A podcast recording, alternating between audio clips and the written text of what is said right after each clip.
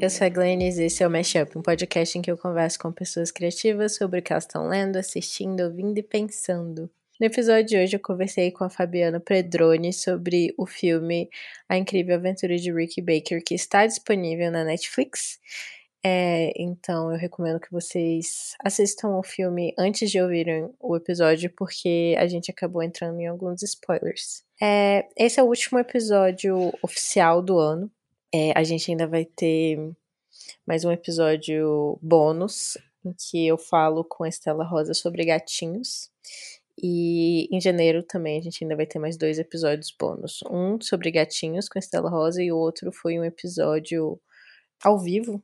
Uma conversa que eu tive no CCBB com a Juliana Mello. Então não vai ter introduções nesses próximos episódios. Mas espero que vocês acompanhem. É, eles ficaram bem legais também. Então essa é a minha última reflexão do ano. Esse foi um ano muito complicado para mim, não tanto quanto 2018, mas de certas formas mais complicado e menos complicado que 2018. No ano passado eu estava muito focada em estava muito ativa, estava fazendo muitas coisas e mesmo as emoções que são em geral consideradas negativas, eu estava tentando trabalhar com elas de forma de forma produtiva, assim, construtiva, até a raiva, a raiva como uma forma de de agir no mundo e de, de gerar ação. E este ano foi um pouco diferente, foi um ano mais é, de pausa e de reflexão, e um ano mais parado, assim. É, isso me lembrou que eu, eu fiz os cálculos ano passado para saber qual era a carta, a minha carta de tarô do ano, né?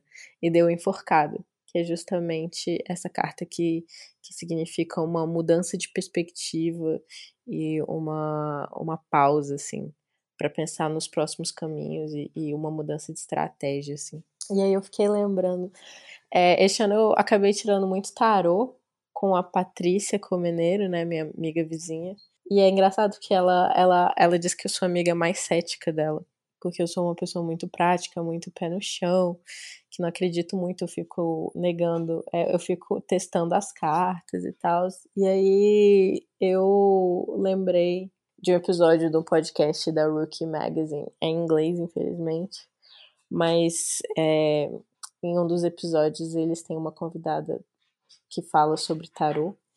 E isso realmente mudou muito a minha perspectiva sobre o tarô, e foi como quando eu comecei a a sentar mais com, com a Patrícia para fazer as leituras e tal. Porque, apesar de eu ser uma pessoa mais cética, eu acredito muito no poder das narrativas, né? Apesar de a gente estar tá vivendo num mundo que é, que é puro caos, eu acredito ainda que as narrativas existam para gente não se perder nesse caos todo e, e tentar é, organizar um pouco as coisas que acontecem de forma que a gente consiga compreender. Eu acho que seres humanos não conseguem. É, eu acho que é muito difícil, assim, abraçar completamente o caos. Eu acho que é por isso que a gente se pega em algumas coisas, né? Seja religião, seja ciência, seja magia. A gente está procurando uma forma de organizar esse caos dentro de um sistema que a gente consiga compreender, assim. E aí eu vejo o tarot muito dessa forma. Eu não vejo o tarot como algo que vai me dizer o que vai acontecer de fato. Porque o tarô ele, ele traz certas imagens, certos pontos narrativos assim. E aí quando você coloca essas cartas, você pode fazer uma pergunta muito específica ou perguntar algo mais mais geral sobre o momento que você está vivendo. Mas quando você começa a interpretar essas cartas, é, você está projetando as coisas que você conhece na sua vida e está colocando elas dentro desses pontos narrativos que o tarot traz. Então, não, não é que ele está prevendo alguma coisa, é porque ele está trazendo certos, é, certas possibilidades para você é, encaixar a sua narrativa ali e, e nessa organização do caos de, de, que é o mundo e a vida dentro da narrativa, é, ele vai te ajudar a compreender de certa forma. Então é meio. É, é quase como um exercício terapêutico, assim, de, de, de contar as coisas que estão acontecendo com você a partir de uma, de uma lógica de uma história mesmo, né? E a partir disso você consegue visualizar o que está acontecendo de uma forma que entra no, no, nos arquétipos das histórias que a gente escuta, né? Histórias são. A gente conta histórias para poder viver, né? Como diz a John Didion. Então, esse ano foi meu ano do enforcado, foi o ano de, de rever meus conceitos, minhas estratégias e de ficar um pouco mais comigo mesma. Ano que vem minha carta vai ser a carta da morte, que não é necessariamente algo ruim. A morte, na verdade, no tarot é algo muito positivo, é uma carta sobre fins de ciclos, inícios de outros ciclos, mudanças. Então eu vou levar essa perspectiva para minha vida, porque eu acho que é positivo ver o fim como como um recomeço também. Então é isso. É, não sei se vocês têm interesse em tarô, em magia, mas é, a magia não tá nas cartas, a magia tá na gente. A gente que coloca essa energia no mundo. Então é isso. Até o ano que vem. Espero que vocês tenham um final de ano muito, muito rico, muito cheio de, de, de experiências. E é isso. Até a próxima.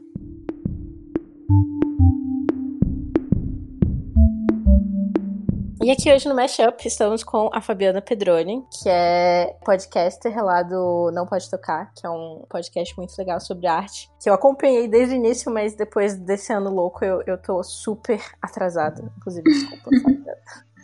Imagina. É, ela também é pesquisadora, ela é doutoranda da, em artes é, e edu arte e educação na Unesp? Unesp? Isso, Unesp. E você quer acrescentar mais alguma coisa? Ai, a gente faz tanta coisa na vida, né? Não faço a menor ideia. Quando você me perguntou antes, eu pensei, tem, tem sou tutora do tio e, né, etc. tem cachorros. Porque eu acho que hoje a gente vai falar sobre algumas coisas que toca naquilo que a gente vivencia, né? Então não tem muito como fugir disso. Mas acho que é isso. Eu trabalho com arte e educação, mas eu também sou medievalista, porque minha formação foi em manuscritos medievais inicial. Eita, então, é, é, nossa, eu, eu, passo por vários campos diferentes, assim, eu não consigo ficar muito quieta, né, em, uma coisa só. E aí, quando você me chamou para vir conversar, eu falei, gente, o que que eu escolho? Porque é tanta coisa que tem pra gente conversar, pra gente ver e consumir, que, que eu fiquei muito, muito em dúvida. Enfim, mas essa sou eu, uma pessoa em dúvida. Então, essa é a minha primeira pergunta. Por que, que você escolheu a incrível aventura de Rick Baker pra gente conversar hoje? Eu escolhi. Ai, eu fiquei tão em dúvida, porque você tinha me dado tempo, eu fiquei naquilo, ai, qual que eu escolho, o que eu escolho. Eu lembrava muito desse filme porque essas, é, algumas semanas, né, eles colocaram na Netflix e não tinha antes. E eu assisti antes de ter na Netflix. E eu lembro que foi um filme que eu assisti que foi assim sabe, de prender a atenção e, e, me deixar eufórica, sei lá, quando você às vezes vê um filme e você quer sair chutando coisas, assim, de tanta energia no corpo. Foi mais ou menos isso no final do filme. E aí eu pensei, poxa, esse filme é legal, só que eu tenho um pequeno probleminha, digamos assim, que eu não tenho uma memória muito boa. Realmente minha memória é muito, muito ruim. Então eu lembrava do nome do filme, eu lembrava só de Rick Baker, na verdade, por causa da musiquinha Rick Baker. Uhum, sim. e, e sabia que era um filme bom. E aí eu pensei, nossa, não sei agora. E, e eu comecei a assistir outras novelinhas e coisas assim, eu fiquei em dúvida com jogos e outras coisas. Mas aí eu pensei, ah, vou passar alguns minutos do filme, já que tá agora no Netflix, e vou ver se, se vale a pena falar desse filme. E aí eu passei, sei lá, três cenas e eu comecei a chorar, porque eu pulei pro final do filme e falei, gente, não dá. E, aí eu falei, não, agora é, é, esse filme mesmo. Porque eu, eu acho que quando eu assisti da outra vez, igual assisti hoje de manhã de novo, porque eu realmente não tenho memória, eu tinha que notar alguma coisa, é, é péssimo isso, mas por um outro lado é bom, porque eu sempre me surpreendo com filme, então eu assisti toda elétrica ali de novo. Mas eu não lembrava que a primeira vez eu tinha chorado. Então eu fiquei. Cada vez que eu assistia e pensava sobre o filme era uma reação diferente. Então ele acabou me. Não, é esse mesmo. Não vai dar muito para fugir. E até porque ele consegue reunir coisas que, que tem me incomodado, que eu tenho vontade de falar sobre, mas de uma forma que ela não é tão escancarada quanto outras produções. Mas isso é, uhum. é spoiler do spoiler. Vamos deixar mais pra frente. Então é um filme que te, que te tocou, assim, de várias formas e que trouxeram várias questões para você, assim. Nossa, com certeza. Uma coisa que ficou muito forte para mim, que eu quase chorei também, é muito essa forma de lidar com a criança, entre aspas, a criança problema, né? Inclusive, isso é um, um, tema que voltou em outro episódio do Mashup, que foi, na verdade, uma conversa ao vivo que a gente teve. E que vai sair agora nas férias. Vai ser um episódio bônus de férias. Inclusive, esse é o último episódio antes ah. de a ah. gente entrar de férias. Então, é, esse episódio sobre as memórias de Marnie vai sair em janeiro. E os dois filmes trazem essa questão da criança que dá problemas, né? E como lidar com isso. E eu gosto muito como eles são antipunitivistas nos dois filmes. Só para explicar para os ouvintes rapidinho, então, o Ricky Baker é uma criança maori, ela é uma criança órfã. E ela chega para basicamente o que vai ser a última casa que ele poderia ficar antes de ser mandado para tipo para um, uma prisão juvenil, né? E aí ele vai para ficar com essa família, que é uma, uma mulher e um, e um homem. Uma mulher extremamente. É, eu não sei como, como descrever. Sabe aquela pessoa super animada que já chega fazendo piada sem graça? Sim. que deixa todo mundo desconcertado. Sim, mas de coração muito bom. Exato. Isso é no interior da Nova Zelândia, num lugar assim, muito erro, e aí eles têm toda uma, uma, uma vida ali com a natureza, né? De, de caçar e de preparar a própria comida e tudo isso, que é uma coisa bem interessante. Ele é um menino da cidade, né? E aí ele chega com essa. essa como é que é a função daquela mulher? É como tipo uma, uma agente do. do... É, chama, a chama ela de assistente social, mas não é bem assistente social. Isso, né? é. é. E ela apresenta ele meio falando: é, essa criança aqui é, não, não vai dar em nada, ele é muito problemático, é, boa sorte para vocês, porque não tem como. E, e, fica muito surpresa quando o menino é, é grosseiro com ela, né? Porque, tipo, fica indignada quando ele não responde da forma como ela gostaria. É tipo um, um adeus e tal. E depois a forma como a. Como é o nome dela? Eu esqueci. Ó, você falando da sua memória e eu esqueci o nome dos personagens. A Bela? Ou a Paula? É a, Bela. a Paula que é assistente social, a Bela que é a. Eu anotei, por isso que eu lembro, tá? eu disse de manhã. Não, a Bella, então, a, a nova mãe, né, entre aspas, do, do Rick, ela já, já tem um, todo um, um, respeito por ele, apesar de ele, ela ser essa, essa tia meio sem graça, que quer, que quer muito se enturmar. Eu gosto muito, por exemplo, logo quando ele, ele entra e ele come, e aí ele vai pro, pro quarto. E aí ela vai e bate na porta do quarto dele. E, tipo, ele não, ele não fala nada. E ela não entra. Então ela fica conversando com ele através da porta. Ela tem, tipo, um respeito pelo espaço dele. Ela não permite que, tipo, o que a Paula, né, que é assistente social, falou sobre ele já traga um histórico negativo para a relação que eles vão que eles vão criar juntos. E não sei, isso me deixa. eu, eu dei aula para criança por um tempo, né? Então, tipo, eu tenho é, isso de, de crianças que, que, que dão trabalho e tal, e que como todo mundo já desiste delas antes de ela poder se provar, assim. É, uhum. é uma coisa que, que, que é bem pesada, né, no final das contas. É um filme que ele é para ser uma comédia, mas, assim, não sei se é essa a intenção também, mas ele chega com um certo humor que ele faz você começar a se questionar sobre o modo como a gente se organiza em sociedade, sabe? Porque primeiro tem essa criança que eu estava falando, né, que ela não se enquadra, ela não se encaixa, mas o modo como isso é passado pela parte da fotografia, da imagem e das falas da assistente social é uma coisa muito doida. Porque ela chega e fala que ele ah, tem uma coisa, né? Que o, o filme é dividido em, em capítulos, né? E parece mesmo um livro, né? E é um, é um, é um filme do Taika Waititi, que é um diretor. Eu acho ele brilhante, assim. E ele tem essa, essa coisa do, da comédia mesmo, e de trazer a comédia para uns lugares inesperados. Tipo, um dos filmes mais conhecidos dele é o, o, o, que nós fazemos nas sombras, que é um horror barra comédia. E é muito bom. E que é um filme que eu não assisti, que eu tô doida pra ver. Porque eu, eu não vi, eu falei, gente, eu não conheço esse filme. Eu realmente sou, sou meio perdida no mundo, né? Para mim tudo geralmente é novidade. Eu falei, nossa, eu preciso muito assistir esse filme. Aí foi uma das anotações que eu fiz. E aí, dessa, dessa divisão em capítulos, eu não sabia, mas vem porque o filme do, do Rick Baker vem de um livro.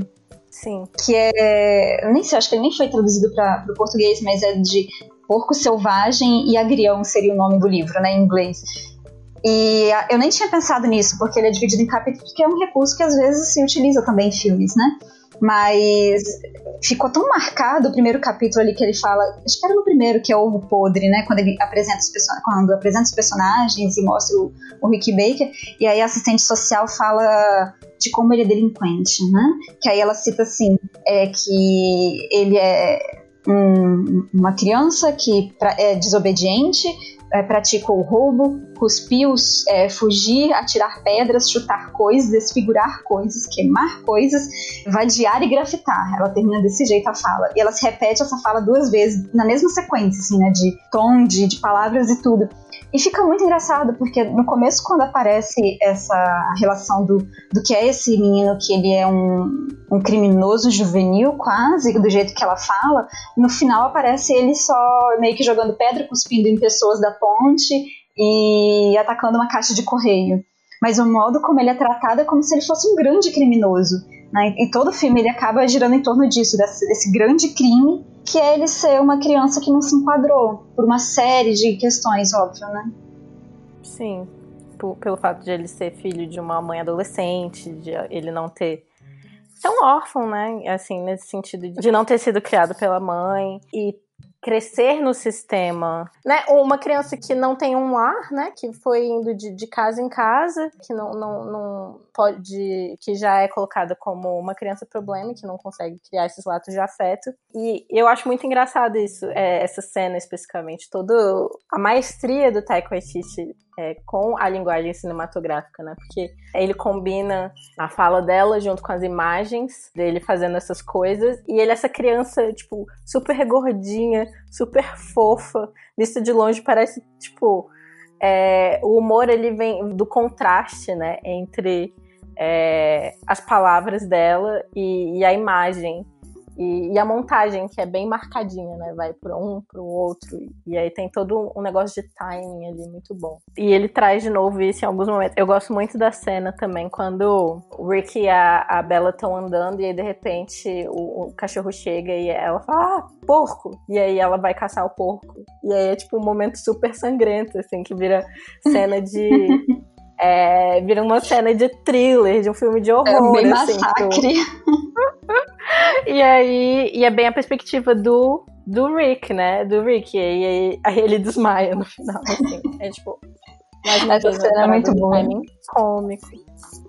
É, e, e, aquela coisa, né, da hora que, que isso acontece, tipo, imagina, né, uma criança da cidade que, por mais que toda a influência, acho que essa que é a parte engraçada, assim, do, de interessante do filme, porque o Rick Baker, ele vem de uma cidade, ele é, adora hip hop, ele é essa criança que, que faz poesia haikai, né, essa poesia de origem japonesa, toda ali uma outra cultura, e ele aparece do nada no meio do interior da Nova Zelândia, tipo, o que está acontecendo aqui? Ele não tem exatamente para onde fugir, e essa cena de massacre é muito interessante porque ele vem de um imaginário do que seria ser aquele cara fodão na cidade, né? De ser alguém perigoso.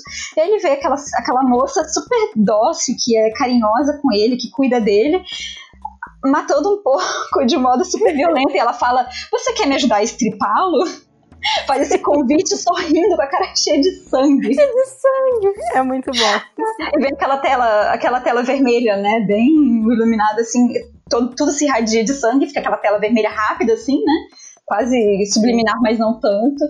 E aí ele joga a arma no chão e diz, porque o que ele vai fazer? Ele nunca tinha encontrado esse lado selvagem de verdade, né? Que ele, é, é algo que ele reafirma várias e várias vezes que é muito interessante, porque ele vem de um imaginário do que ele seria um cara fodão, selvagem e criminoso, essa vida bandida, e quando ele chega no interior, ele, ele vê que, nossa, não, pera, a, a matança aqui tá, tá o tempo todo, né?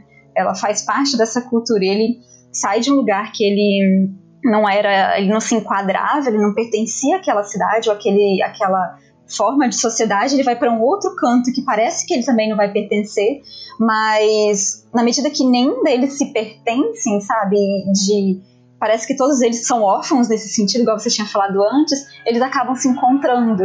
Né? Eu Exato. acho que é essa parte da, da, temática assim que reúne outros temas que mais me chama atenção do que constitui uma família, né? E, e pensando que a gente está chegando famílias encontradas, não famílias distantes. Exato. A gente está chegando agora, né, na, na, no período de férias, período de, de Natal, de festividades que geralmente são tão complicadas para a maioria das pessoas que que são solitárias nesse sentido de uma família tradicional, né? Papai, uhum. mamãe, irmão e, e, e, o sujeito, né? Pensando em tudo mesmo, né? Aquele fechadinho, heteronormativo, blá. E aí você encontra um filme desse que ele te suspende de toda essa relação. Eu achei isso muito legal, sabe? Para para pensar como finalização de um ano super conturbado, dá uma, uma certa esperança, assim, de de pera, aquelas pessoas que estão ao seu redor, elas são a sua família também, né? Uhum, a sua família encontrada, a família que você escolhe. Exato. E que às vezes te encontra, né? Sim. E é. Ah, muito lindo. Eu gosto muito disso nesse filme também. E é uma coisa que eu já conversei muito com a minha amiga, a Patrícia, que é minha vizinha, porque eu reparei é, recentemente que, tipo, minha questão com maternidade é, é, meio esquisita, assim, tipo, porque eu lembro quando eu era criança, minha mãe me falou que, que eu tinha sido um acidente, né? Tipo, ela engravidou no primeiro mês de casada. Uhum. E eu achava que era sempre assim que as pessoas engravidavam. As pessoas sempre engravidavam por acidente. Quem vai planejar ter um filho? Porque, tipo, é tão assustador. E tem tanta criança no mundo, por que, que você vai parar, parar pra ter uma criança se existem outras crianças no mundo que precisam de casa, entendeu? E aí eu, eu sinto que eu trouxe muito disso ainda, tipo, é, é, é isso ainda explica um pouco a forma como eu vejo o mundo, do, no sentido de que eu acho que faz muito mais sentido uma, uma relação ser construída do que uma relação ser posta por, por conta de algum tipo de, de laço de sangue. Uhum. Parece fazer muito mais sentido mesmo, porque ela se torna consciente, né? Aquela Sim. frase de ah, mas é sua mãe. Ah, mas é seu pai. Do tipo, perdoe tudo o que acontece, ignore tudo o que acontece. Não, são pessoas como você. Essa, essa questão de, de saber lidar com vivência, com espaço e, e o sangue ele não ser uma desculpa para, isso, nossa, isso é muito complicado. Né? Eu tenho uma família super, super conturbada, né? Então a, a gente acaba que na época do Natal a gente fica, ficava, pelo menos, meio perdida. Agora a gente passa o Natal com a família que é da minha cunhada, né? Já tem uns bons anos já, na verdade. Uh, porque quando meu pai morreu, metade da família morreu junto, sabe? A gente meio que se desconectou, então tem essa relação conflituosa de eu vou continuar me aproximando, sendo que eu sei que isso não é saudável para mim nem para ninguém, sabe, de querer forçar uma barra. E aí, nesses períodos de, de, conturbados, a gente sempre encontra alguém no caminho que, que você vê que, no final das contas, é aquela pessoa que, quando você precisar, ela vai estar tá ali. E não só precisar no lado negativo da coisa, quando você tiver um problema, mas quando você está muito feliz, é ela que você recorre. Né? É, são esses amigos que formam essa rede. E a gente começou a perceber que tanto eu quanto minha mãe, a gente começou a ter essas redes de amigos que, que são a, essa família. E como que isso é difícil, né? Você falando, é como que afeta a questão da maternidade, do modo como a gente pensa a maternidade, do modo como a gente pensa o estar sozinho. Igual eu morei em São Paulo durante dois anos, né? Em 2013 e 2014. E em 2014 eu morei com uma menina, com a Ana Paula, e que para mim ela é minha família. Então, a gente constituiu uma família. Eu moro agora em Vitória, mas como eu estou fazendo o doutorado em São Paulo, eu vou para lá a cada duas vezes no mês, mais ou menos. Pelo menos estava indo, né? Agora tô de férias. E... Uhum. Mas aí eu ficava com ela. Então, a gente manteve esse contato, né, desde aquele momento. E a família dela tá no Nordeste, tá longe, então a gente tenta girar em torno uma da outra, mas muitas vezes isso é difícil da gente conseguir conciliar, porque vem uma questão cultural muito forte em volta de reforçar a ideia do laço sanguíneo que é a família, ou, né, de de você não conseguir muitas vezes se abrir ou compartilhar coisas com outras pessoas, não se sentir à vontade, ou só porque a sua família não está perto de você, aquela que é sanguínea, você é uma pessoa solitária e quase órfã. E quando a gente olha para o lado, a gente vê que não é bem assim. Né? Tem muitas pessoas que estão ao nosso redor, só que a gente tem muita dificuldade de se abrir, muitas vezes, até mesmo por uma cobrança social. E essa abertura ela acontece no dia a dia, mas a gente têm uma resistência muito grande.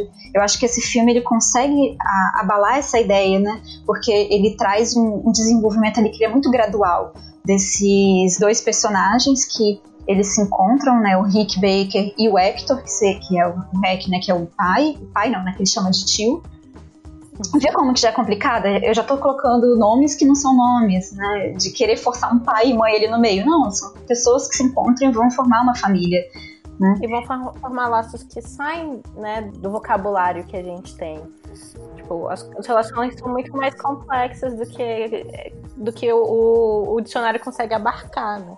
Nossa, com certeza. E, e, até isso é uma coisa que é chave do filme, né? Porque o tempo todo, desde o comecinho da narrativa, é, o Rick Baker tenta chamar ele de tio e ele fala tio não, não me chame de tio. E aí no final não, ele pode. Uma das regras deles voltarem a conviver é você pode me chamar de tio. Me deixa chamar você de tio e ele aceita quer dizer, dessa aproximação, né? O tio, essa palavra esse uncle, vai ser igual a tia da escola, né? Você é aquela pessoa com quem você vai conviver, você vai ter uma troca intensa ali de aprendizado e que ela não faz parte da, do seu sangue, mas é aquela palavra genérica para tentar abarcar outras pessoas. Enfim. Ai, me empolguei. É porque a outra coisa que você tinha pensado da gente falar foi um, um dorama, né? E eu tava assistindo muitos doramas é, recentemente. Eu gosto muito de como em coreano eles têm pronomes de tratamento, eles têm muito. No final da palavra eles colocam um shi ou um ka, que significa o tipo de relação que você tem com aquela pessoa, né? E como essa troca do shi, que é mais formal, pro a no final, que é mais familiar, isso, isso vai. É, eu tava assistindo tantas séries coreanas que eu já tava conseguindo ver essa. Nossa, você tá muito à frente de mim, eu não consegui ainda não. Pô, não, é, porque isso é louco, né?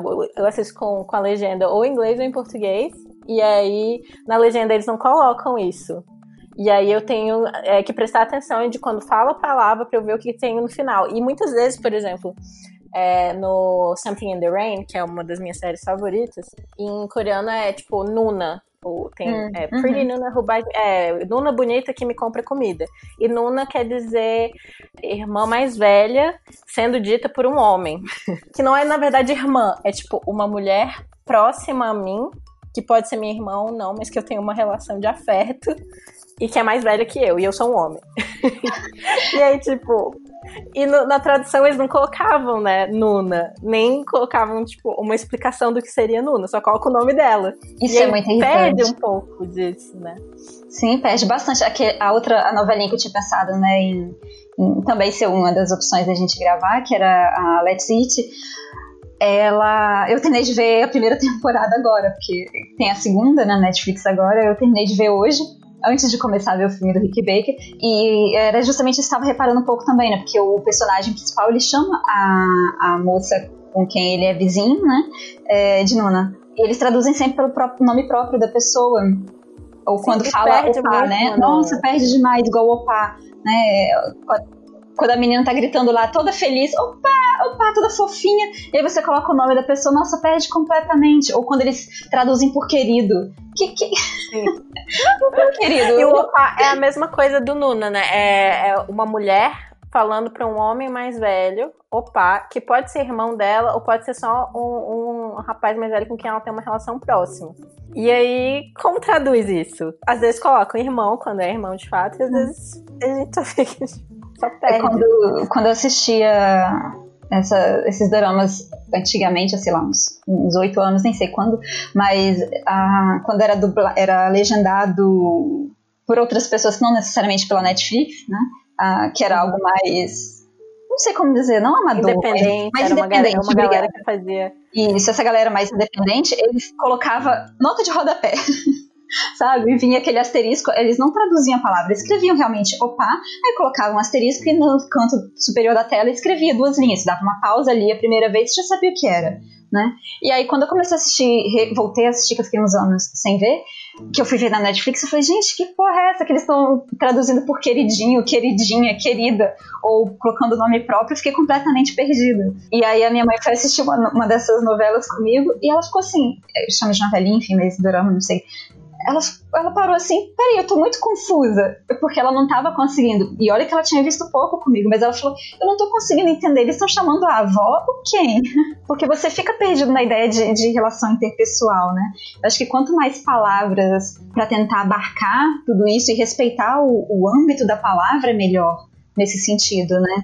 Que é algo que dentro desse filme do, do Rick Baker passa o tempo todo, né? De você ter aquela relação do, do nome, de quem é. Tem hora que ele chama ele de, de Uncle, mas às vezes ele, ele força um pouquinho e chama ele de, de Hack, né? Que seria o, o apelido dele, né? De Hector.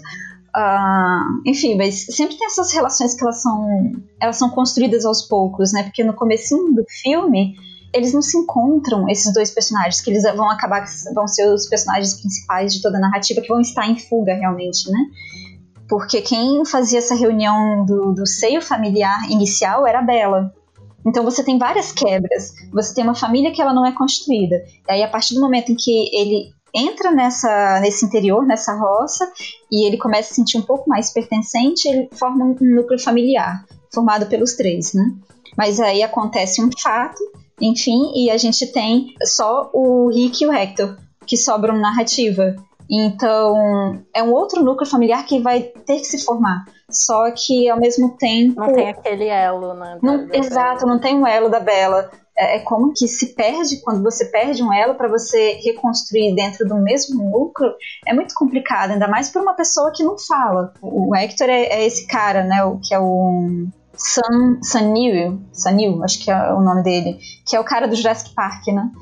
que, que tá é, meio irreconhecível, mas ele ainda guarda um, um, pouquinho, porque também né, quando ele tava no Jurassic Park ele era um, o doutor lá, sei lá o quê, mas ele era super galante, é, mas assim, tipo, meio Indiana Jones, né? Parecia que ele era mais ou menos esse tipo de ator, mas só que agora, nesse filme, ele tá bem parecido com o Faroeste, aquele cara carrancudo de faroeste que você só vê metade do rosto, você viu a ponta só dos olhos e aquela expressão de eu não vou falar neste filme. Tente tirar palavras. E, e parece que ele é esse personagem vai se arrastando e aos poucos ele vai se abrindo na medida que o Rick também vai, vai se aproximando e aprendendo a se comunicar muitas vezes mais com o corpo do que com a fala.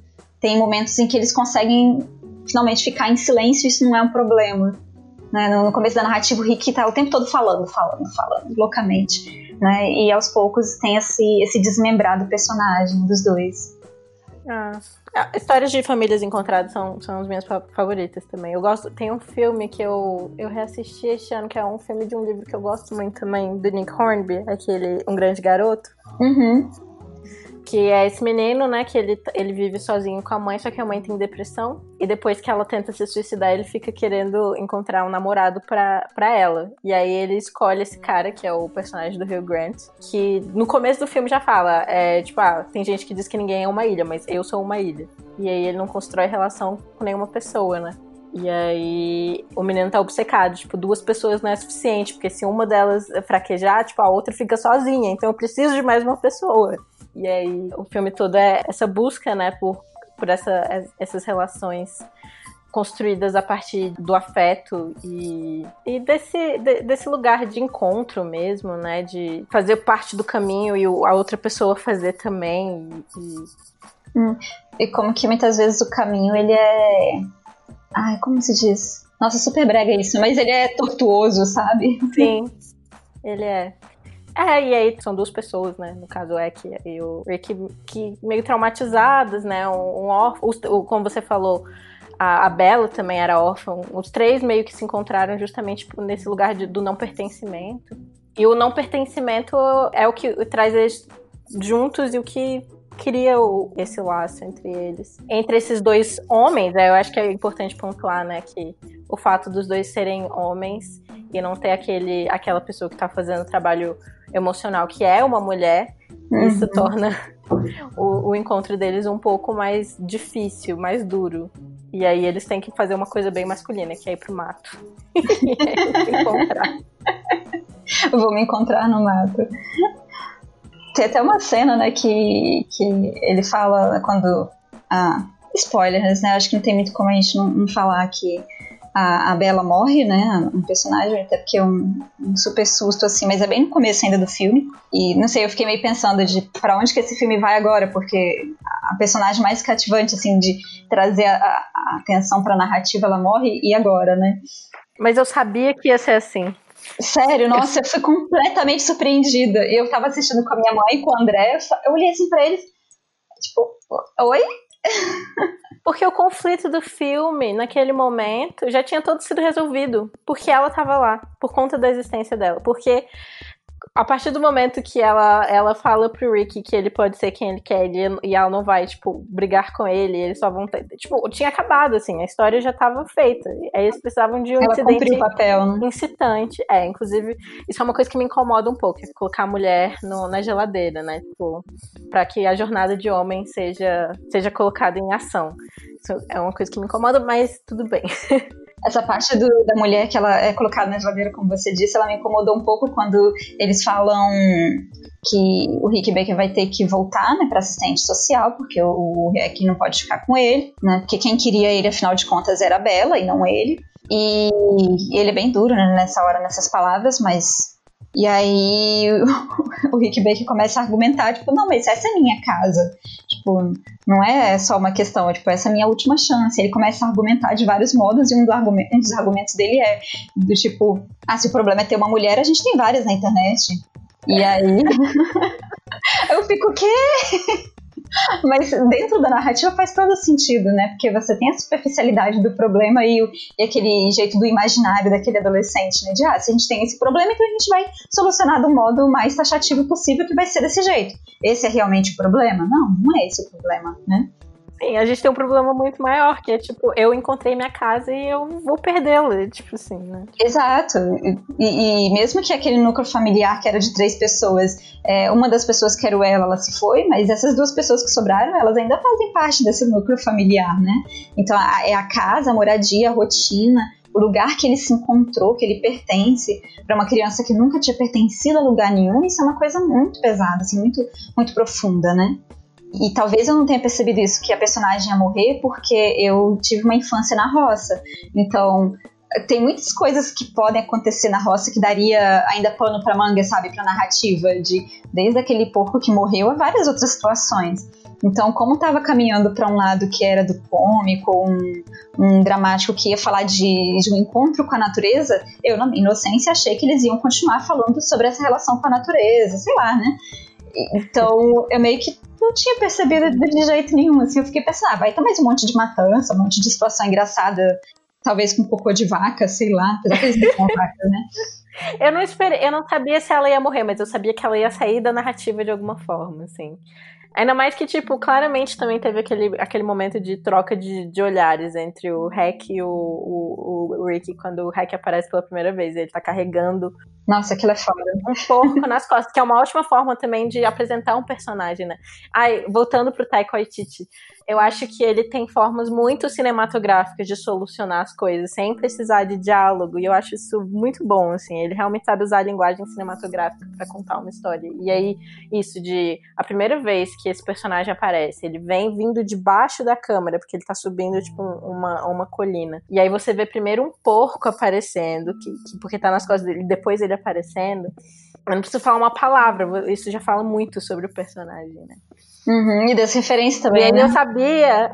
É, e aí, quando eles, eles, trocam esses olhares, eu fiquei. É, a, é tipo, o, o, filme vai ser sobre a relação desses dois, né? E aí eu tava esperando para ver o que, como é que ia ser, mas eu sabia que a, que a Bela de alguma forma ia sair da equação, assim. O que eles iam fazer com ela, né? Eu não tinha pensado nisso. Achei que ela, é, é aquela coisa, né, de, de sempre achar. Fica enraizado, né? De sempre achar que a mulher vai estar ali como a amenizadora de problemas, né? Não sei, a minha expectativa dela continuar na narrativa talvez fosse essa ainda. Porque mesmo que solucione, nunca soluciona por completo, né? Não sei. Mas esse modo como ele apresenta os personagens realmente é muito marcante. Acho que desde o começo do filme, da abertura, tipo, a abertura, mesmo, ela, ela é bem extensa, né? Ela, ela dá essa sensação de. A marcação do tempo no, pela questão fotográfica, do, da narrativa em si, ela, ela é muito marcada, de você ter uma extensão desse tempo Primeiro você tem na, na, abertura essa imagem que ela é aérea, né, essa passagem do tempo e do isolamento vem muitas vezes pela imagem aérea. Eu acho isso fantástico que você mostra aquela imensidão da floresta, que eles dizem não, não é uma floresta, é só um mato, é uma mata, não é assim tão gigante, mas cria aquele conflito, né? Porque é, é uma criança que veio da cidade, então qualquer mato é uma floresta gigantesca, e, em final das contas era realmente, né? Que é o local para onde eles fogem e, e se perdem. Mas o modo como ele constrói essas narrativas pelo detalhe é, é muito gostoso de ver, sabe? Desde isso que estava falando dele chegar e mostrar o, o Rec a partir desse cara fechado, calado e que carrega um pouco nas costas e que não fala absolutamente nada enquanto está se aproximando a mostrar primeiro, quando vai falar da Bela, né? Mostrar primeiro aquela blusa dela com um rostinho, que era um animalzinho, eu acho, não lembro. Mas esse lado afetuoso, carinhoso, sabe? E tudo, tudo pelas pontas de detalhes, eu achei, nossa, eu achei isso muito fantástico. Porque você não precisa muitas vezes estar explicando tudo, ele explica a partir do detalhe da imagem, né? E isso cativa muito o, o nosso olhar, como que, que a gente fica preso dentro da narrativa, assim, de também a trilha sonora, né? A trilha sonora é, Sim, é, é maravilhosa. Foda. A trilha sonora é muito boa.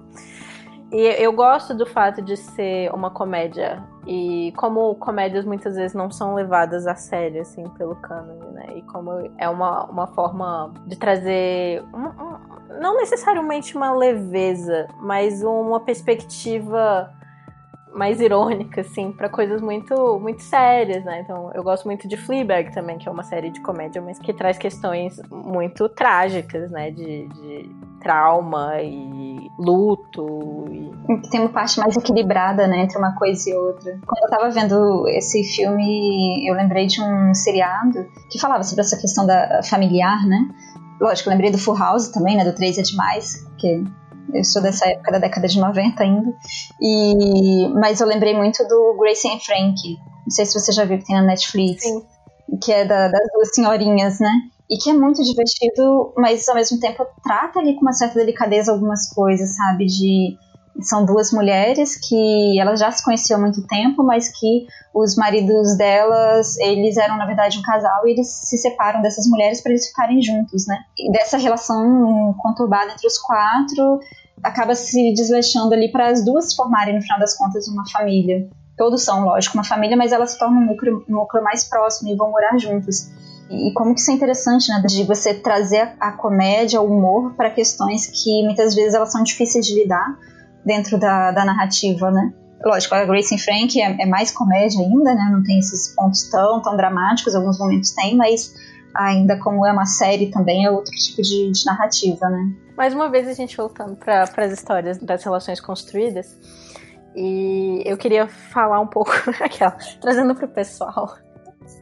Mas é, depois que eu terminei com, com o Ícaro, Ícaro está ouvindo agora, mas está nos editando, eu entrei mais ainda na pala do, dos relacionamentos anárquicos, né? Que basicamente a ideia de que cada relacionamento é único e eles são todos meio que insubstituíveis, né? Tipo, e eles não podem ser colocados dentro de uma hierarquia baseada, tipo, nos vocabulários que a gente tem, que a gente estava falando antes. Tipo, ah, o namorado está acima do amigo ou a família está acima de tal coisa. Ah, não tem como comparar, né? Exato, até porque mesmo cada amizade é construída de forma muito diferente, né? E aí eu fico pensando, por exemplo, a, a Patrícia, que é uma amiga muito próxima, depois que ela se mudou aqui pro meu condomínio, a gente virou amiga e vizinha, e a gente virou é, comães do cachorro dela, ou quando eu desço com a Kiki no meu colo e ela desce com o Deleuze pro Deleuze passear, tipo, ela virou uma pessoa às vezes que era mais próxima do que o Ícaro, que era meu namorado, né? Que estava mais no meu cotidiano do que às vezes meu, meus pais também, né? E aí, como essas relações são muito mais complexas do que é, muitas vezes a ideia de família tradicional consegue conceber, né? Uhum. Não, não dá conta, né? Não tem como uma ideia só dar conta de, de tantas relações diferentes. É, tem essas dificuldades também, tipo, e aí as pessoas mais próximas de você, você quer fazer decisões da sua vida junto com elas, né? Então, tipo, se eu for me mudar algum dia, é natural que as pessoas pensem que eu vou levar um namorado. Nem vão pensar numa possível namorada, né? Mas vão pensar num, num possível namorado. E aí, como eu faço para levar as pessoas que são mais próximas de mim, mas que não, não têm um relacionamento romântico comigo? Como é que a gente faz para tomar decisões em conjunto, né? Como que a gente faz o mundo entender o que, está acontecendo ali, sabe? E aí é como é que é, a gente tenta né, a gente sai desses encaixes do, dos padrões da sociedade, mas ao mesmo tempo é, é difícil se livrar deles completamente. Né? É, até porque muitas vezes as decisões elas estão ali junto de outras questões que não são decisões exatamente que, que são só afetivas, sabe? Igual eu estava conversando esses dias né, com, com o André, falando sobre essas relações, André que também é do Não Pode Tocar, né, dessas relações pessoais, interpessoais, como que isso é difícil de viver de um modo que você realmente, legitimamente quer, sabe? Porque, por exemplo, eu, se eu tô com uma pessoa, mas, sei lá, eu tô querendo morar com essa pessoa, mas eu não quero morar exatamente com essa pessoa o tempo todo, porque eu tenho dificuldades, não tem dificuldade, porque eu gosto de ter pelo menos dois dias da semana que eles sejam meus, sabe? De, de ter esse tempo de ter esse tempo de eu e eu mesma. E que é muito difícil hoje em dia você conseguir. Né? Você está sempre o tempo todo ali no meio de trabalho, outras questões pessoais, e esses dois dias eu preciso deles para minha sanidade mental, digamos assim. Só que como que eu vou convencer uma pessoa de que eu quero morar junto, mas dois dias da semana ela não pode estar comigo? E para onde que essa pessoa vai? Entende? E aí vocês se esbarram, é só vocês ah, morarem separados, e aí vocês se encontram durante uma parte da semana e durante dois, três dias vocês ficam cada um no seu apartamento. Tá, mas o mundo é feito de dinheiro, infelizmente. Exato. A verdade é essa. Você vai pagar dois aluguéis? Pelo amor de Deus, né? Ou você quer morar com seus amigos, mas você quer morar com seus amigos porque você gosta da convivência do dia a dia, mas tem alguns dias da semana que você não quer. Sabe, esse tipo de situação? Aí a, gente, a conclusão que eu cheguei é: eu preciso encontrar outras pessoas que queiram dividir aluguel. Olha a coisa louca, né? Divide é, quatro pessoas, dois casais, digamos. Vamos simplificar, mas nunca é só isso, né? Dois casais. E aí esses dois casais, eles têm duas casas, cada um mora na sua. Só que num, nesses dois dias de solidão, você troca a pessoa que não é o casal. Entende? Uhum. E aí. você consegue ter uma troca. Então, nesses dois dias, você teria a pessoa que mora com, com a outra pessoa vem para sua casa, mas ela não é a pessoa afetiva com quem você fica. É uma pessoa que tá vindo ficar. Então, você, no final das contas, só paga um aluguel.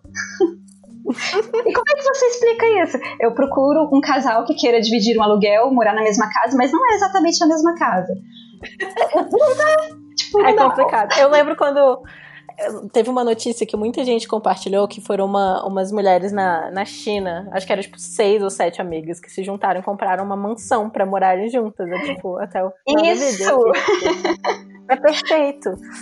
E tinha... Existem várias formas de organização, né? E eu acho que parte disso, parte do fato de, de, a gente não conseguir falar tanto sobre essas outras formas de organização, vem de um, de um fato de a gente não ser educado emocionalmente para comunicar isso de forma mais mais aberta, assim. Isso é uma coisa que eu tenho descoberto muito nesses dois meses em que eu terminei com o Ícaro, que eu comecei essa, esse rolê das relações anárquicas. Tipo, primeiro eu tenho que, quando eu quero entrar em, numa nova relação anárquica com alguém, eu tenho que explicar tudo para a pessoa. E uhum. tudo tem que ser muito conversado. E com o Ícaro também. Agora a gente voltou a ficar, então, enfim. Ouvinte, os ouvintes devem estar muito confusos com, com a minha vida no momento. Mas isso é vida. Mas é exatamente Exato. isso eu acho que isso que você está falando do anárquico é porque eu, em questão de, de, nomenclatura, já me perdi há muito tempo, mas é como amor livre, coisas assim. É isso? Sim. Tá. É, porque as coisas mudaram nos últimos anos e eu me perdi. Mas é mais ou menos assim que eu vivo também. Só que toda vez. Isso já tem, sei lá, uns 3, 4 anos. Só que como é que eu vou explicar? Sabe, toda vez eu tenho que explicar para alguém. E, e, vai chegando um momento em que você vai ficando cansado. Eu acho que. Sim, é desgastante. É desgastante. É até difícil, né? tipo, eu ter cinco namorados. Não tem como ter cinco namorados. Eu tenho que falar de mais coisas. Tipo, Nossa. um relacionamento anárquico.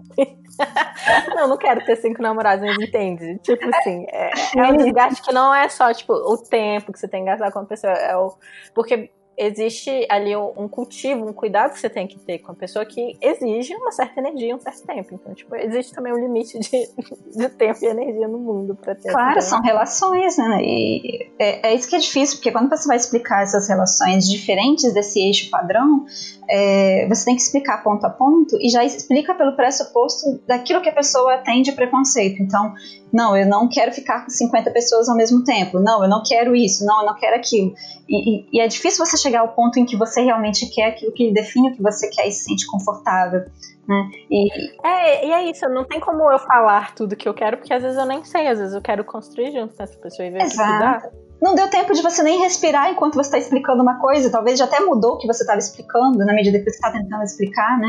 E eu acho que esse, esse foi um dos pontos que, que no filme ficou martelando para mim, né? Na figura do, do Hector, porque ele também era um cara solitário, ele era ex-presidiário, tipo, ele já tinha passado por uma situação ruim, e, e ele era um cara caladão, não era à toa, sabe? Não é. Ah, não justifica, lógico, né? Mas essa dificuldade de se relacionar e de tá ali o tempo todo expressando o que você sente, o que você pensa, é um exercício muito difícil. E que uma criança, que a gente às vezes menospreza nesse sentido do conhecimento e da, da expressividade, ela consegue fazer de um modo muito mais claro, que é o, o Rick. Ele tá ali com aqueles haikais dele, mas o tempo todo ele tá expressando o que ele sente, o que ele quer, como que ele vivencia o mundo. E que é algo que o Hector ele vai aprender depois. Que ele também vai, né, no momento final, fazer esse haikai. Quer dizer, você tem ali uma situação que ela seria tudo para ter um cara que não vai se comunicar, que ele se fechou, porque, né, enfim, você tem que ficar explicando como que, que ele foi parar, por exemplo, com a Bela, que também era uma pessoa ali, acho que ela era órfã também, né, não lembro agora. Uhum. Mas acho que ela teve uma, um histórico assim também, ela que o acolheu. Aí como você fica explicando para a sociedade todas essas relações? Você vai morar no interior, você vai se esconder. Não quer dizer exatamente que você se esconde, mas você encontra o seu lugar. E não precisa ficar dando explicações o tempo todo. Né? Essas, essas relações que elas são do, do, afetivo, elas às vezes são meio conturbadas e elas estão, eu vejo ultimamente que elas estão num processo de mudança, né? Igual você falar de relações anárquicas e eu compreender mesmo que eu não, não lembro do termo exatamente. Mas só que isso é um processo tão lento ainda na nossa sociedade que às vezes me dá vontade de dar um sacode assim de ai gente, acelera esse passo. Sabe? Eu lembro de ter ouvido um podcast que era sobre maternidade e que eu achei fantástico que uma moça tinha falado, eu não lembro agora, gente, desculpa a referência do podcast, mas tem muito tempo, que ela falava que o modo era sobre maternidade, mas era também sobre relacionamento aberto, né? Estavam, enfim, tendo algumas conturbações em cima de nomenclatura, mas falava que um dos modos de sociedade que talvez a gente consiga adotar daqui a muito, muito tempo, e que é uma esperança minha, é algo que se volte mais uma ideia tribal, sabe, de, de, de uhum. comunidade. Porque nesse mundo que a gente vive é impossível. É o meu sonho. Não é? Da, das crianças juntas. Criança Exato. não é do, do, do, da mãe do pai, é da comunidade, é do futuro, né? Tipo. Como que você vai dar conta de uma criança sozinha nesse mundo? A mãe tá sobrecarregada, o pai tá sobrecarregado, quem a gente achou que nunca ia ficar sobrecarregado, até mesmo com a paternidade, ele tá por conta dessa situação, né, dessa vivência maluca, a mãe triplamente ainda, e essa criança que às vezes não tem mãe, não tem pai, aí vai sobrecarregar os avós, que vai sobrecarregar sempre uma pessoa, mas que ela se torna um peso, um peso negativo, a ponto da gente ter pessoas que odeiam crianças, né, que é esse child child free, acho que não lembro exatamente o termo, mas de querer exterminar as crianças da sociedade, coisas assim. A gente chega uhum. a esse uhum. momento extremo justamente porque a gente não está dando conta de um modo de organização social que consiga criar uma criança como uma criança. Criança grita, criança, criança esperneia, ela é curiosa, ela está tocando em coisas, ela quer conhecer aqueles objetos e você não tem tempo, você não consegue dar conta de tudo isso. Então o que você faz? Você tem uma tribo. 15 pessoas cuidando de uma criança. Acho super plausível. Também. Né? Quero. Quero. Então, assim eu conseguiria me imaginar, por exemplo, numa situação de maternidade. E que não seria é, maternidade, assim. seria outro nome. É. Exato.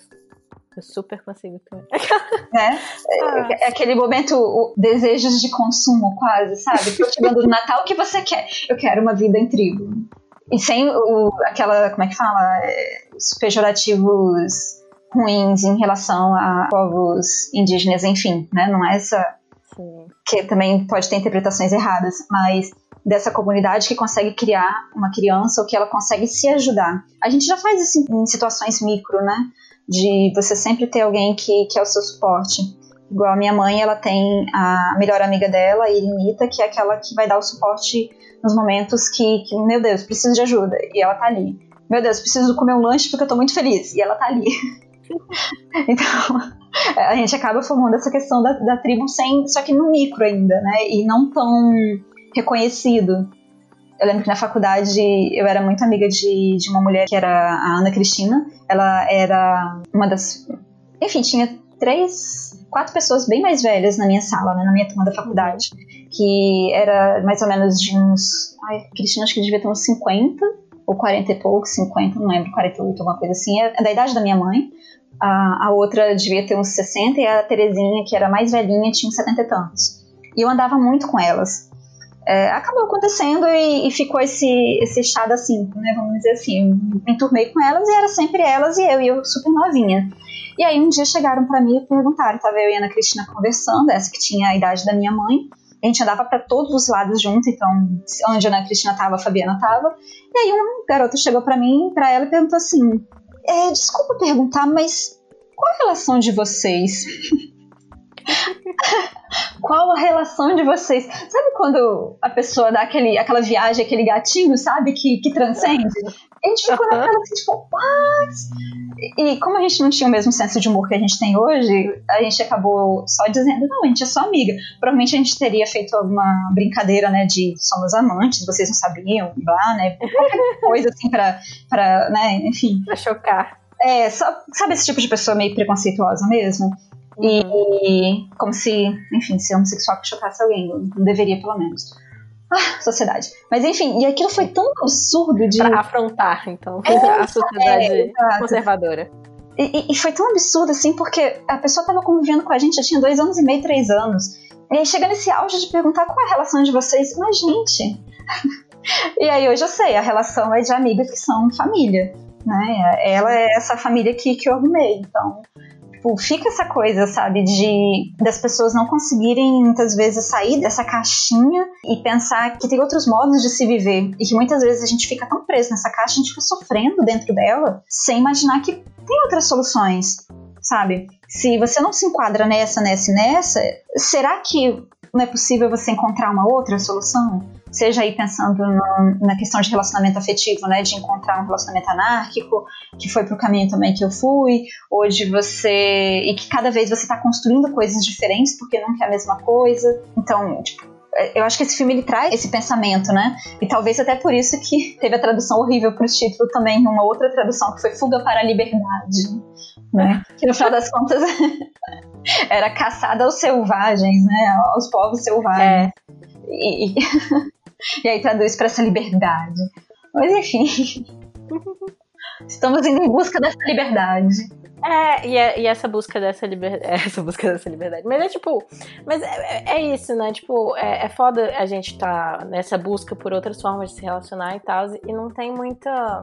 A gente não tem muitas. Muitos modelos, né? E aí a gente tem que ir descobrindo fazendo. E, e tipo, e não vai ser aquela coisa perfeita, tipo, utópica, justamente porque você tá aprendendo fazendo. Isso é uma carta de tarô que tava saindo muito para mim também, a carta do mago. É, você aprende fazendo, né? Porque não tem outras pessoas para te indicar o caminho. Então, é uma fuga pela, pela liberdade mesmo, apesar desse título péssimo. Mas é aquela coisa, né? Acho que a gente. Parece que ultimamente, ultimamente não, né? Talvez a gente caminhou isso há muito tempo na sociedade. A gente perdeu essa relação do aprender enquanto faz ou de, de ser possível aprender e pensar em aprender por si, sabe, da, dentro da própria experiência. A gente perde um pouco esse laço da experiência, parece, porque mesmo quando, eu não sei se você reparou isso, mas quando a gente encontra pessoas que elas não vivem do mesmo modo que a maioria, nesse sentido de um relacionamento anárquico, por exemplo. Quando você encontra uma pessoa que ela entende o que você diz, há um, uma empolgação e uma tendência de, nossa, eu quero conversar muito com você sobre isso. Porque é você e conteúdos pares sabe? De, e você tá solitário nessa rede de, de, de pensamento, e aí você encontra os seus pares, e aí você quer conversar muito sobre isso porque não tem esse modelo. Então, o modelo é construído muitas vezes nessas trocas de experiências de outras pessoas, que é algo que talvez foi feito nesses relacionamentos mais tradicionais há muitos anos, ou que talvez tenha sido imposto também culturalmente, e que agora que a gente está tendo outros modos de relacionamento, a gente está reaprendendo a como construir essas relações e talvez percebendo que essas relações elas são tão anárquicas que elas não conseguem ser repetidas no modelo. E, e eu não sei, isso às vezes parece ser mais cativante para mim, porque mesmo dentro de uma relação com a mesma pessoa, você vai se modificando com o tempo. Uhum. Sei lá, acho que o ponto central de toda a construção interpessoal ela vai ser o diálogo e a expressividade. Você tem que se expressar. E que é o ponto central também na narrativa dessa relação do, do Rick Baker com o Hector Você vai ter que se expressar em algum momento, seja fisicamente, seja, seja verbalmente, mas essa relação ela tem que ser construída na base em que você fala e o outro interpreta. Né, que tem um diálogo e que se existe um problema você conversa sobre, conversa sobre, conversa sobre e se torna repetitivo, mas o repetitivo ele precisa acontecer o tempo todo, porque parece repetitivo, mas todo, todos os dias tem uma coisa diferente acontecendo. Então, mesmo um contrato, muitas vezes ele é atualizado, se alguma coisa acontece, um contrato, sei lá, de imobiliária, qualquer coisa assim. Imagina um contrato pessoal em que as pessoas estão mudando suas personalidades, seus modos de vivência o tempo todo. Então, eu acho muito que, que, essa falta de modelo, ela vem muitas vezes de a gente não dar o real crédito à capacidade que a gente tem de a gente mesmo conseguir aos poucos ir construindo uma coisa nova, porque é sempre uma coisa nova. Né? A gente vai tentar encontrar essas experiências, esses diálogos, e aí eu acho que filmes, séries, encontrar pessoas, conhecer pessoas, isso, isso enriquece muito a gente e faz a gente repensar o modo como a gente também vive, em vários aspectos. Né? Aí eu me empolgo, eu falo loucamente, desculpa. Não, perfeito. Eu acho que tá num lugar ótimo para cortar pro nosso final, inclusive. Então, você é ouvinte do Mashup, né? Mais ou menos. Não, sou, sou sim. Assim, eu tenho uma relação meio conturbada com podcast, né? Porque eu, eu acho que eu não dou tanto conta, assim, de, de ouvir tanto quanto eu gostaria. Acho que a gente tá sempre em dívida, né? Faz aquela lista das férias de fazer, né, as escutas. Mas uhum. sim, eu até, acho que até comentei com você, né, que eu comecei a ver aquele drama, o Hello My Twenties, né, por causa de, da gravação que vocês fizeram. E eu falei, gente, eu preciso ver. Porque eu tava até meio afastada, na verdade, de algumas novelinhas. E eu pensei, ah, vamos, vamos voltar, vamos ver. E aí foi por essa que eu comecei a me a voltar a assistir de fato, assim. Mas eu ouço, ouço assim, eu adoro o episódio do Totoro. Tem, tem outros que eu já reouvi, então eu sou muito ouvinte do Mashup. Por isso eu fico muito feliz, eu agradeço imensamente pela participação. Ah, fico muito feliz que você tenha vindo também. Inclusive, a Fabiana fez um dos episódios que me fez chorar de podcast. Que é, inclusive, eu tô com medo de ouvir os mais recentes do Não Pode Chorar, lá do Não Pode Tocar. É, no Não Pode Tocar, eles têm spin-offs e aí tem o spin-off chama Não Pode Chorar, que, que tem várias reflexões que nos fazem chorar. E aí tem o episódio sobre Alzheimer, que eu sempre lembro e eu fico mal. bem também, é bom, é um bom episódio. É, a gente tem que pensar, né? Acho que de 2000, acho que foi 2018, né? Esse foi o, o episódio que, que foi mais difícil. Acho que foi o primeiro que eu gravei. Foi o segundo episódio, acho. Mas foi o primeiro que eu gravei do Não Pode Chorar. E, e já foi um tapa, né? Falei, vamos começar pelo que é mais difícil logo, vamos desembuchar sobre isso. E aí esse ano eu falei, né, no último sobre sobre violência contra a mulher. Esse está bem pesado. Acho que desse ano foi o mais pesado. Eu não tive coragem de ouvir ainda, mas eu vou ouvir. É, vou ouvir. Teve uma amiga minha que ouviu. É, Ingrid ouviu no ônibus e ela falou: não foi uma boa ideia. Eu falei: é, não foi uma boa ideia. não recomendo. Mas é toda essa pergunta, só pra falar que tipo, você já deve conhecer as perguntas finais do podcast. Que a primeira é: o que você está lendo agora?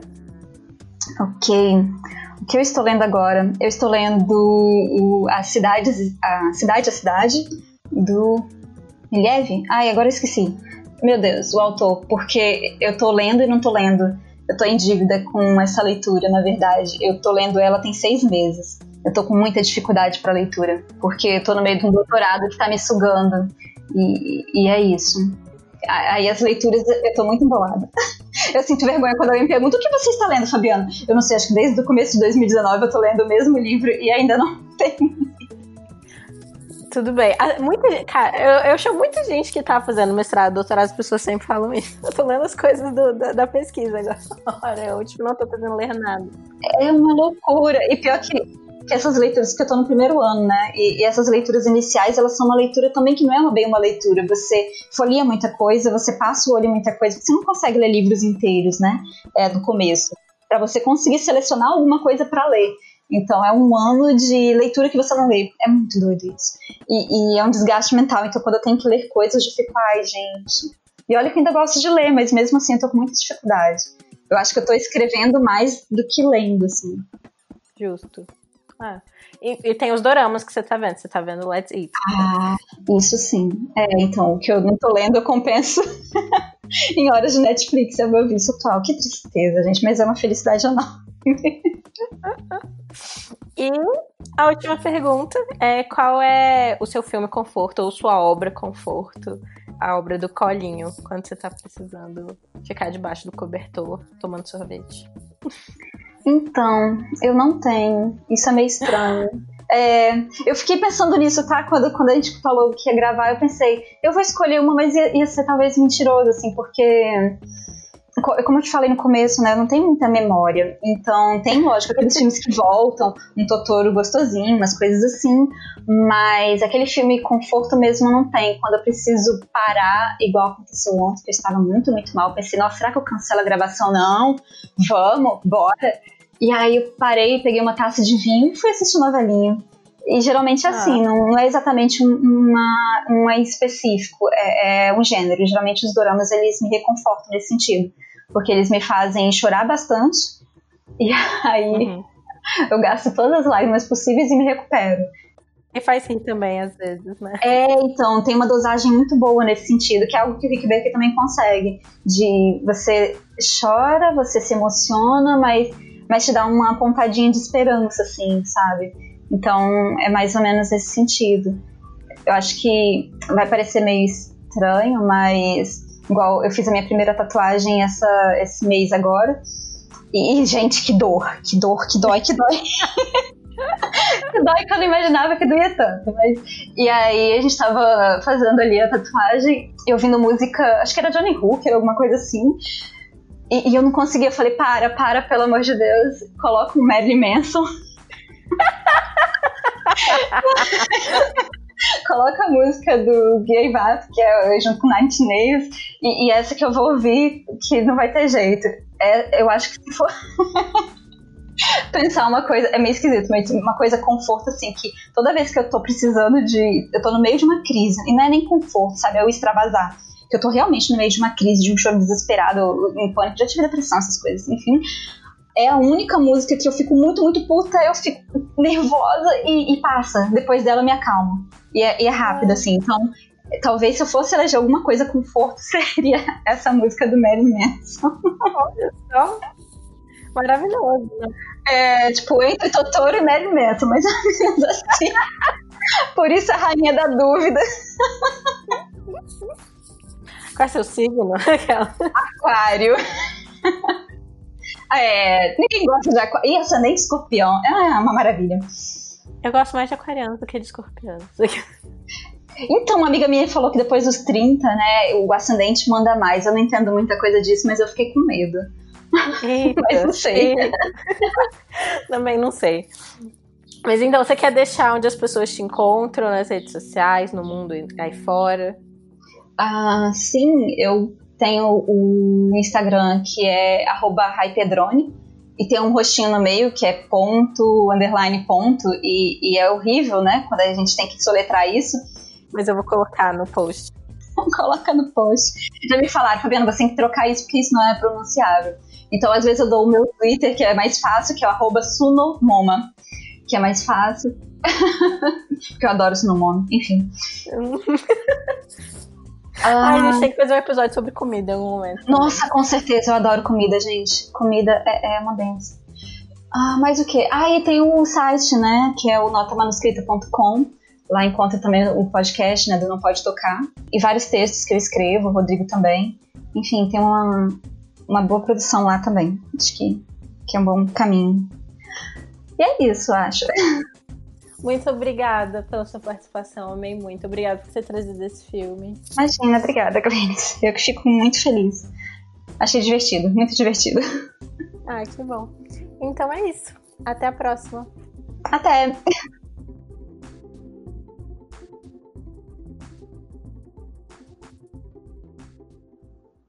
O Mashup foi criado e é produzido por mim, Glennis Cardoso, editado pelo Ícaro Souza, e as músicas são do Poddington Bear e In Love with the Ghost. Vocês podem encontrar o Mashup no Instagram em mesh.up e no Twitter com mesh underline up, e a gente também tá no Facebook, procurem lá, Mashup, e eu também estou disponível em todas as redes sociais se vocês quiserem vir conversar. Eu sou Glennis AV, tanto no Twitter quanto no Instagram.